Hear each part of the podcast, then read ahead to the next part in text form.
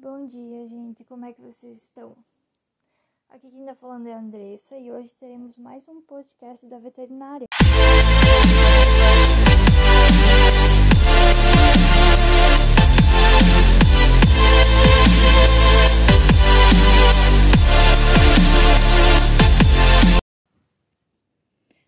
Hoje, gente, a gente vai falar sobre o herpes vírus felino. O herpes vírus felino é tipo 1, é um DNA vírus de fita dupla envelopado que pertence à subfamília Alpha herpes virinae e causa uma infecção aguda com um tropismo pelo epitélio nasal, traqueal e, e a córnea. Durante a infecção aguda, uh, o vírus atinge os neurônios do gânglio do nervo trigêmeo, podendo ficar em latência nesse, nesse lugar.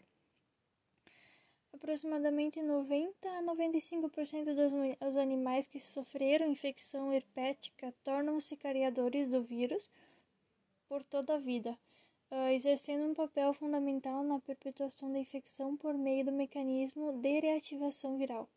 Quase 50% dos portadores sofreram reativação viral, voltar, voltando a eliminar o vírus, com ou sem manifestações clínicas sendo que essa reativação pode ser induzida por estresse, prenhez, lactação, mudança de hábitos e a introdução do novo gato ou uso de corticoides.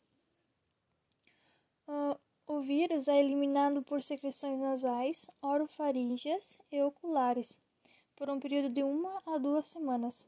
Pelo fato de ser um vírus envelopado que não sobrevive por muito tempo no ambiente, ele tende a necessidade a ter um contato direto com o animal infectado ou via aerossol para a perpetuação do ciclo viral, fato que explica a grande prevalência em ambientes superpopulosos.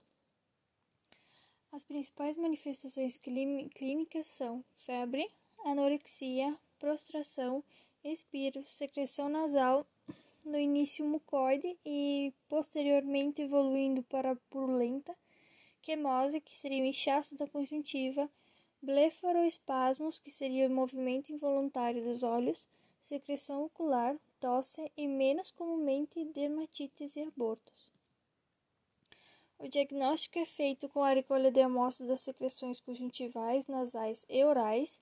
Também pode ser útil, útil o exame de raspado da córnea ou uma biópsia. Com as amostras realiza-se um PCR, que é a única forma de distinguir se a infecção realmente é causada pelo herpes vírus felino ou por algum outro microorganismo. E o tratamento geralmente é feito com o uso de antivirais.